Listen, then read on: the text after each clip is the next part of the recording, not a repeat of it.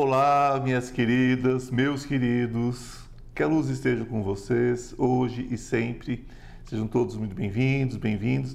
Estamos aqui pela Astral TV com o programa Ivan Martins, sempre trazendo pessoas incríveis, artistas, é, espiritualistas, as duas coisas juntas, por que não? Trazendo sempre uma experiência de vida para que a gente possa, não é? É? ter mais referências é sempre bom. O mundo é um processo individual de crescimento, mas vivemos em comunidade, né? vivemos na coletividade. Então é sempre bom compartilhar. E hoje, gente, eu trago. Ele é arquiteto, formado em arquitetura, ah, desenvolve hoje um trabalho, né, há muitos anos, na verdade, é, dentro das artes plásticas. Inclusive, tem um oráculo maravilhoso aqui que eu quero mostrar para vocês, algumas lâminas em seguida. E, e ele, após passar por uma questão muito séria né, é, em sua vida, ele encontra a meditação é, tibetana, que é a busca não é, do silêncio. Né? E eu costumo brincar que nada grita mais do que o silêncio. Então quero ver como é, como é que funcionou é esse processo meditativo. Gente, tenho o maior prazer em bater esse papo com Cláudio Giafardone. Obrigado pela sua presença, querido. Muito prazer estar aqui, Ivan. Muito bem-vindo. Você é muito, muito gentil, muito, muito simpático. Pô, querido, obrigado. É, é, essa, essa é a minha busca, né? Certo. Acolher e ser acolhido nesse mundo, para que ele fique mais confortável. Mais aconchegante. mais aconchegante, não é isso? É isso mesmo. Essa é a estrutura que a gente busca. Por que arquitetura inicialmente? Porque eu tenho naturalmente desde a infância um dom para o desenho. Sim. Mas eu fui meio que levado a fazer arquitetura por influência do, dos meus pais, que me introduziram para esse meio, achando que seria de mais fácil expressão para mim trabalhar como arquiteto. É, porque naquela época arquitetos desenhavam, né? Desenhava, desenhava. Não existia, não existia esses, esses programas. Esses programas prontos, né? É verdade. Eu ainda estudei em régua paralela ainda, viu? Régua paralela, esquadro e compasso. Esquadro e compasso. Eu ainda passei por isso, porque o curso de Belas Artes, até Exige. poucos anos atrás, exigia isso. É. Hoje eu não sei, eu acho que ainda tem no Rio, São Paulo, acho que ainda tem o curso específico de Belas Artes. Tem. Né? É um curso extenso, né? um curso pesado, inclusive. Um curso forte. Um curso, um curso forte. E a gente desenhava mesmo, né? Na desenhar. paralela, no esquadro, né? enfim. Hoje já é uma outra história. E to, todo, todo arquiteto é um artista. É, quem se volta para a arquitetura, a arquitetura é humanas. Sim. É naturalmente um artista. Depende do, do indivíduo se faz uma boa arte, uma arte mediana, uma arte mais embasada na técnica. são, são processos diferentes. São, são, processos diferentes e pode, e pode romper em qualquer momento também, né? Exatamente. No momento da vida da pessoa, no momento evolutivo dela. Se você pega segue... um construtivismo alemão, por exemplo, você vai ter uma pessoa que se você pensar, você olhar aquilo, você fala, bom, peraí, aqui já não é bem não é, é bem praia. Não é bem a minha praia, mas ainda assim é arte, né? É arte, sem dúvida nenhuma. É expressão ainda assim, artística. Assim, é uma expressão artística. Vai depender de como a gente expressa de isso. como a gente expressa isso. Mas sempre tem um mas, né? Sempre tem uma questão. Dentro da arquitetura mesmo, como profissão, quanto tempo? Oito anos. Oito anos. Oito anos. Oito anos felizes? oito anos realizando, mas não felizes. Felicidade é uma busca constante e intensa, e a vida mostra caminhos dar aberturas para você focar no que é felicidade, ou pelo menos momentos felizes onde nós nos expressamos com mais eficiência, com mais dedicação, com mais doação. Existe realmente, existe realmente uh, o nosso objetivo nessa vida? Existe. Existe. É, infelizmente, ou felizmente, não sei, não vou julgar isso, mas algumas pessoas não encontram, né? Algumas pessoas, infelizmente, não encontram. Por isso a roda de Sansara. A roda de Sansara, sim, muito bom, porque eu também creio nisso. Porque enquanto você não encontra seu objetivo, enquanto você não encontrar a felicidade dentro de você, você não fecha o ciclo, né? Não fecha o ciclo, não se expressa. É. Então você tem, tem que vir e trazer. É que eu, às vezes eu coloco aqui para as pessoas, eu falo, olha, eu só me ocupo do que a pessoa tem de melhor, o que a pessoa tem de bom, tem de luz. É Porque se o próprio Deus só, se, só, só tira isso da essência, né? Só é o que ele assimila. É só nós. isso que vai de nós, né? Então por que, que eu vou ficar com lixo, né? Não quero. Não é para nós. Não, somos deuses também. Então vamos lá, né? somos. né? Vamos aproveitar o que o ser humano tem de melhor, né? Vamos ver só a luz dele, deixar Exatamente. que deixar que as traças cortem o que tiver estragado, né? Não interessa para gente. É verdade, Ivan. Mas acontece num certo momento. Num certo momento eu percebi que a arquitetura já tinha cumprido o ciclo na minha vida. Eu queria me expressar artisticamente. Quando eu era criança, garoto na escola, durante a aula, eu me desligava da aula e ficava no caderno desenhando olhos humanos. E me perdia nesses desenhos, sem saber porquê. E me desligava totalmente da realidade à minha volta. Quando terminava a aula, normalmente eu levava um susto, porque em vez de lição, eu tinha desenhado olhos. Isso foi se passando até que chegou o momento que eu tive que fazer uma lição de casa sobre o olho humano, o córtex do olho humano. E aquilo me fascinou. Eu fui olhar no espelho, o meu próprio olho. E olhando no meu olho, eu percebi que se eu mantivesse uma constância nisso, minha mente ia se desligando do meu corpo e eu elevava a minha mente para o espaço. Literalmente eu viajava, Sim. eu saía fora do corpo. Até que em dado momento de êxtase, de prazer nisso, porque dava muita satisfação esse processo, eu levava um tranco e voltava para o meu corpo.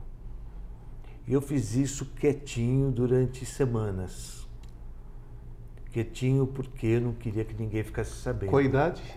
11 anos. 11 anos. 11, 12 anos de idade por aí.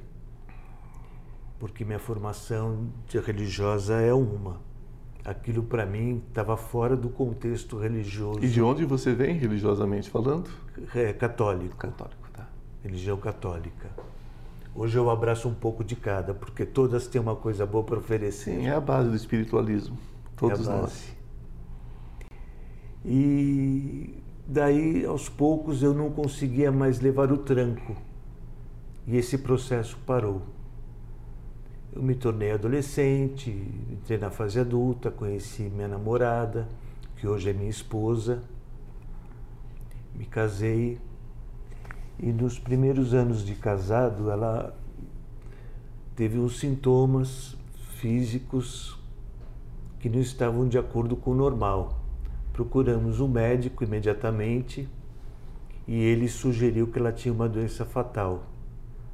Naquele momento, Ivan, o chão se abriu para mim. Claro. Eu entrei numa depressão muito grave, mas não parei. Fomos atrás do medicamento que ia ajudá-la. Ela tinha útero miomatoso e ela tinha uma taxa de anemia muito séria os médicos falavam que se ela fosse fazer uma esterectomia. É não suportável. Ela podia não suportar. Não, Qual a idade dela? Ela tinha 32. Ok. 32 anos. 31 ou 32. Sim. E esse remédio que poderia ajudá-la a curá-la do, dos miomas por um período para ela poder ter uma gravidez e voltar a produzir hemoglobina, Sim. estancando o sangramento que era abundante, era inviável aqui no Brasil. Não existia importação, não existia esse remédio no, no nosso país naquela época. E eu teria que ir para os Estados Unidos comprar o remédio e trazer. Se eu vendesse o apartamento que eu tinha e o meu carro, eu não ia ter dinheiro para tanto. Então, começamos a busca por um milagre. Sim. Fui em todos os lugares que podia imaginar, é, em todas as farmácias, fábricas de medicamentos, laboratórios e nada. E o Brasil tinha proibido a importação, como eu disse, desse remédio. Então o que eu esperava era por um milagre. Me indicaram a Secretaria da Saúde. Fui com a minha esposa até a Secretaria da Saúde. Lá um rapaz me atendeu. Nunca vou esquecer na minha vida da fisionomia desse jovem, pois ele parecia um anjo. E contei minha história, ele se comoveu e me indicou a secretária da saúde que estava no prédio naquele momento. Fui até aquele andar, falei com ela, ela falou: Olha, nem eu, com o meu poder, consigo esse remédio para vocês. Só indo para o exterior para conseguir. Desci, quando chegou no portão de saída, eu passou uma moça do lado da minha esposa, eu segurei minha esposa pelo braço, puxei ela de volta, falei: Lúcia, eu vou tentá-la de novo na farmácia. Quem sabe uma caixa não tenha ficado porque se eu tivesse uma caixa do medicamento, o governo brasileiro seria obrigado a manter, a manter todo o tratamento. Ela falou, Cláudio, chega. Olha o seu estado. Eu estava pesando 49 quilos. Estava pele e osso. Por causa da depressão, não conseguia mais me alimentar. Ela estava arrasada também. Eu falei, olha, te prometo, é a última vez. E nesse momento eu pedi para Nossa Senhora que realizasse o um milagre na minha vida. Eu não pedi por um milagre, eu exigi o um milagre. Isso é ótimo. e fomos até a, o balcão da farmácia, o rapaz estava atendendo a jovem que entrou e apoiei a cabeça no balcão e de repente ouvi um barulhinho na minha frente. Eu olhei, ele, o rapaz estava com lágrimas nos olhos, ele falou: é medicamento. Eu falei: mas tinha? Ele falou: não, não tinha. A moça que entrou, ela fez o tratamento. E devolveu uma caixa. E sobrou uma caixa, ela devolveu porque alguém poderia precisar desse tratamento. Bom, ah, quando o senhor disse para mim que o senhor não pediu, o senhor exigiu eu ainda troco esse exigir, eu digo que o Senhor já agradeceu pelo milagre antes que ele tivesse acontecido. Já. Portanto, ele aconteceu. Exatamente. Porque essa é a diferença entre crer e acreditar. Tá. Acreditar é não crer em nada. Eu estou acreditando, acreditando dando crédito. Mas não estou crendo naquilo. Agora, quando a gente crê, tem muita força. É verdade. Tem muito poder. E nós vamos falar sobre isso daqui a pouquinho. Nós temos um pequeno intervalo agora, mas nós já voltamos. Um beijo, fiquem aí. Estou com uma novidade muito legal para vocês. Você sabia que o tarô pode mudar a sua vida? E muda. Nós temos uma lâmina muito especial entre os 22 arcanos maiores que fala sobre essa questão de cair e subir, não é? Todos nós temos quedas na vida. O importante é saber como subir rapidamente.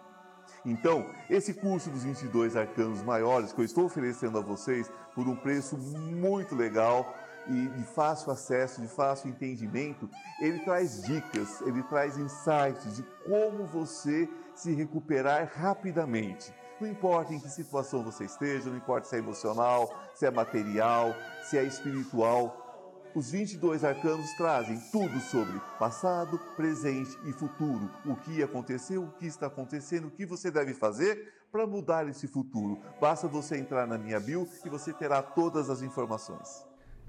Bom, estamos de volta com a segunda, né, o segundo bloco desse bate-papo maravilhoso com, com esse meu convidado, Cláudio Gianfardone. Né? E estávamos falando sobre milagre há pouco. Sobre milagres. E como esse milagre, né, como eu coloquei, eu creio que você tem agradecido antes de receber, portanto, recebido foi. Porque é sobre isso o milagre, viu? Se você agradece antes de recebê-lo, o universo não te nega. É verdade. É isso mesmo.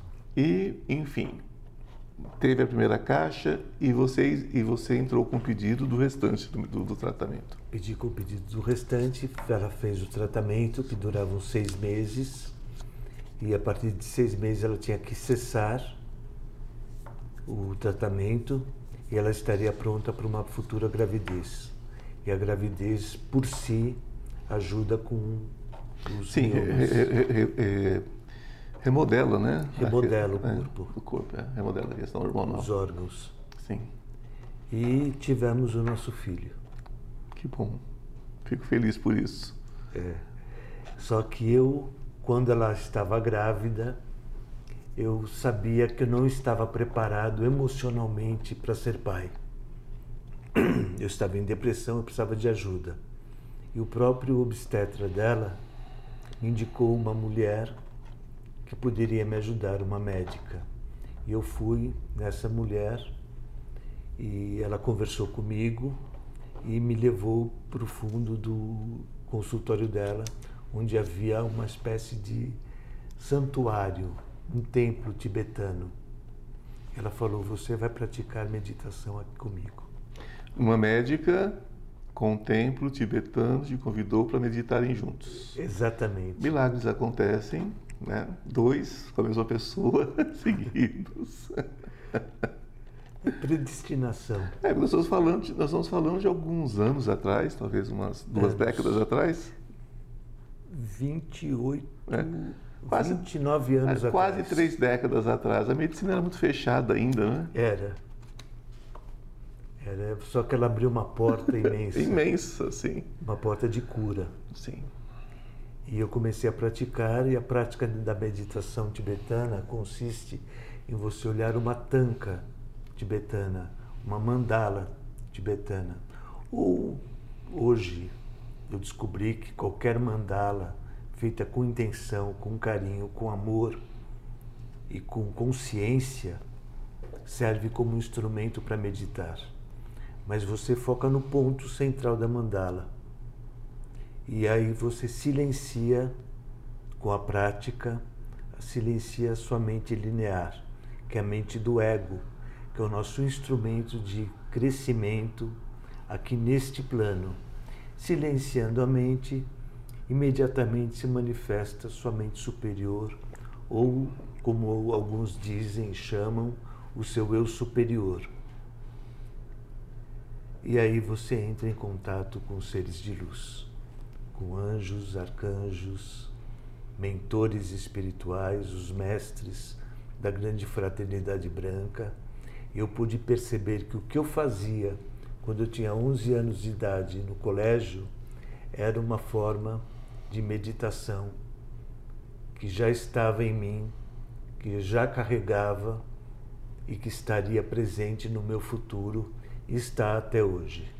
É os próprios olhos, né? Quando desenhava os olhos, porque olhos literalmente são a janela da alma, né? E são mandalas perfeitas. É, são mandalas perfeitas. É através dos olhos o que, o que você pensa quando eu digo muito isso? Se você me segue, já deve ter ouvido falar, porque eu falo sobre isso, que tem muitas, muitos momentos eu me sinto, eu me sinto literalmente vendo através da janela de uma espaçonave, alguma coisa.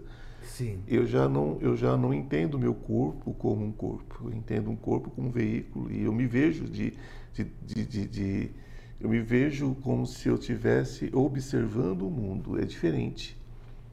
É diferente. Entendo. Eu me vejo observando o mundo. Eu, eu olho o mundo de uma outra forma. E foi de uns anos para cá que isso aconteceu. Então, quando você falou em olhos, eu liguei isso, né? esse fato. Certo. É? Por isso que já desenhava os olhos, já estava buscando essa alma, né? Já estava atrás de, de um resultado e de uma missão de alma, uma missão de vida que é fazer essas pinturas. Inclusive você me trouxe algumas aqui como um oráculo para que eu visse, para que eu apreciasse. Vocês conseguem mostrar para mim isso aqui mais próximo? Ok. Então aqui nós temos temos o arcanjo Jeremiel, que é um arcanjo que não é tão conhecido pelo grande não, público. Não é muito conhecido. Não é? Conhecem mais aqui? Tá. Conhecem mais o, o Miguel, Rafael, né? Miguel, Rafael, Uriel, Uriel, Gabriel. Gabriel, que é queridíssimo. Né?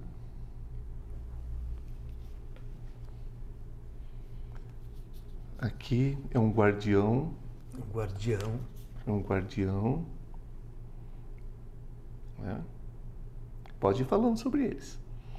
O guardião é poderoso, ele protege nos momentos de maior aflição, de maior intensidade, nos percalços que a vida nos traz para o nosso crescimento. Que não são poucos. Não são poucos. Mãe Maria. Virgem Santíssima, que uns da entende, Rosa Mística. Que nos entende, a Rosa Mística. Que nos abraça, que nos, nos abraça, dá acolhimento e aconchego. A mãe, né? Eu sou espiritualista, mas eu nunca deixei de fazer uma ladainha para Maria, que é uma eu. forma de meditação. É uma forma de meditação, sem dúvida. nunca deixei, eu rezo o meu terço há muitos anos, todos os dias. E não é por nada, é porque eu entro, eu entro em, em êxtase. Em êxtase. Rezando o terço. Certo. Ela fala, você é espiritualista. Eu falo, ok, e aí? E daí? e daí? né? Aqui, ó, Serafis Day, bem, mestre do raio branco, da conexão com o universo e da criatividade. Aqui, a chamatrina, os dois chakras da mão, Maria, né? Mãe Maria da chamatrina, é. os chakras. Das mãos que são maravilhosos. Os chakras da cura. Da cura. Né? Que eu também, eu, eu, eu, uh, eu vejo a conexão deles com os chakras dos pés que recebe certo. toda a energia de Gaia também. Telúrica. Telúrica, que sem isso também não tem jeito, tem que ter não as duas jeito, coisas. Tem que ter as duas coisas em equilíbrio. Em equilíbrio, né? Que é maravilhoso. O arcanjo Rafael, lindo. Não é isso? Arcanjo Rafael, raio verde. Raio verde. Ravena, Rovena. Mestra Rovena, raio rosa do amor incondicional. E o raio rosa também é o raio da prosperidade. Exatamente. E aqui vão tantos outros, os anjos, que é maravilhoso, né? Ramatiz, todo mundo conhece, principalmente os espíritas. Principalmente os espíritas. Conhece bastante. Igeia, né? E por aí vai. E aqui, gente, são, aqui são centenas, possivelmente numa numa existe um site onde localiza todos eles? Podem ver todos eles? Como é que é? Normalmente eu posto mais atualmente no Instagram. No Instagram. É. qual é o seu Instagram? É Cláudio Gianfardoni. Cláudio Gianfardoni. Não dá para errar né gente? Entra lá que vocês vão ter acesso né? E essas pinturas você você faz elas personalizadas faço pinto mentor pessoal do da de quem quer ter contato com isso ele. É, isso é feito de que forma? Por meditação? Isso é feito por uma imersão? Por uma, meditação. Como se fosse uma incorporação não. num outro, um outro processo. Eu não incorporo, Sim. eu canalizo. Canaliza. É. Eu não consigo incorporar. Esse é o nome para incorporação. É. Então é. é. Eu, eu, eu, eu passo boa parte da minha vida, da, da, da minha vida eu passo dessa forma. Certo. Eu passo metade eu, metade um mentor. eu sei como é que funciona. Exatamente. Isso é feito, isso é feito num período longo, isso é feito em pouco, pouco, pouco tempo, é feito a lápis, a, é feito a eu, óleo. Eu pintava a óleo, depois eu passei para tinta acrílica, porque eu comecei a fazer capas de livros. Sim. Fiz muitas capas de livros para muitas editoras. Hoje eu trabalho para poucas editoras e principalmente eu foco esse trabalho de capista para o autor. Sim. O autor me encomenda a capa de livro. E é aí que eu faço esse trabalho de capista. Sim. Não, porque eu tenho um, um carinho muito grande por esse tipo de trabalho e eu até queria te levar, de repente, para você fazer, não é? Se você fizesse a lápis, alguma coisa, Não, a pastel. Eu, faço, eu fazia óleo, depois eu passei a tinta acrílica e hoje eu faço no computador. É, porque eu gostaria que você fizesse uma, uma, experiência dessa no meu podcast. Certo. Né? Que você fizesse ao vivo a cores. Seria uma né? honra. Enquanto a gente conversava, você podia fazer. Se você quiser, se você quiser ainda fazer um, um, um pastel seco, alguma coisa, você ainda faz. É difícil, mas eu faço. Ah, vamos marcar então para você fazer isso ao vivo e a cores. Né? As, as minhas, os meus seguidores adoram esse processo. Legal. E vai ser um prazer receber você lá. Prazer será Viu? tudo meu. Vou marcar para você vir para o estúdio novo para você fazer isso com a gente. Tá bom. Tá? A, a meditação você segue até hoje. Pratico meditação até hoje. É o meu, meu salvaguarda. É o meu equilíbrio é estar em meditação, é a prática Sua esposa. Minha esposa. está viva e forte aqui no estúdio com a gente. Muito vivo e muito forte, É. graças a Deus. Graças, graças a Deus, graças a Maria, graças ao milagre que você criou pela sua fé. Que, é que eu co-criei. né? Jesus já dizia né, e nos diz, através dos ensinamentos que ele deixou, deturpado ou não pela humanidade, o que interessa é a essência, não é? O que Exatamente. interessa é a essência. Ele já dizia: vá, a sua fé te curou. Em nenhum momento Jesus disse: eu te curei. Não. né? Quando a gente vê hoje um, um facilitador de cura falar eu curei não sei quantas pessoas, eu olho assim e falo: opa, Opa, opa, tá complicado. né? O próprio mestre dizia, né, vá, a sua fé te curou. Eu digo, a sua fé, a sua fé trouxe o milagre que você precisava, porque é sobre isso, né? É sobre como nós cremos e que isso sirva, né, para todos nós, para todos nós, nós daqui do estúdio, todos nós que estamos aqui, a equipe, o meu convidado e para vocês que estão nos assistindo, né?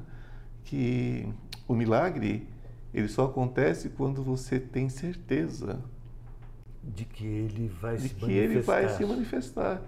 Porque se houver qualquer sombra de dúvida, não foi a espiritualidade que te negou, foi você que não, não se permitiu. não se permitiu receber. Né? É amando que amamos, é crendo que criamos, né? Exato.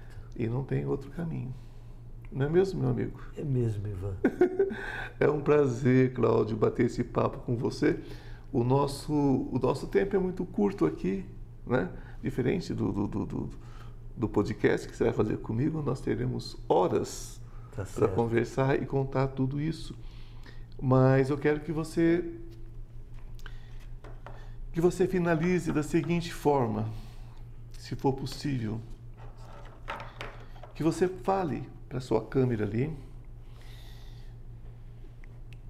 O que, que você diria da sua experiência? O que, que você poderia dizer para que as pessoas se tornassem mais fortes, mais resilientes? A fé. Buscar pela fé um caminho de abertura, de consciência, para que o plano divino mostre para vocês tudo o que ele tem de bom, de crescimento, de amadurecimento, para que as coisas no nosso plano sejam mais leves, mais tranquilas e que tudo seja mais fácil de se lidar através da crença, da fé. E de alguma forma de meditação, como Ivan disse, orar o terço é uma meditação, o rosário é uma meditação, exatamente como ele falou, ou meditações com mandalas, ou simplesmente orando, fazendo orações para se conectar com o plano espiritual, que está aí mais presente do que nunca nessa quinta dimensão que estamos entrando com muita força, com muita intensidade, Muita luz. com muita luz. Olha, ah, acho que ficou perfeita a mensagem. Eu quero primeiro agradecer a você, Cláudio, querido. Muito obrigado. Muito obrigado, muita gratidão. Que a luz esteja com cada um de vocês de forma especial. Devemos lembrar sempre que o Deus né, que nós professamos é o Deus que nós devemos crer. Não adianta aqui dentro uma coisa, aqui fora outra. Não bate, não funciona, né? não realiza. Então, o Deus que habita em mim saúde o Deus que habita em você. E esse Deus é capaz de qualquer coisa desde que você creia. Deixe de acreditar que é não crer e passa simplesmente a crer. Esse é o caminho. Que a luz esteja com vocês hoje sempre. Namastê.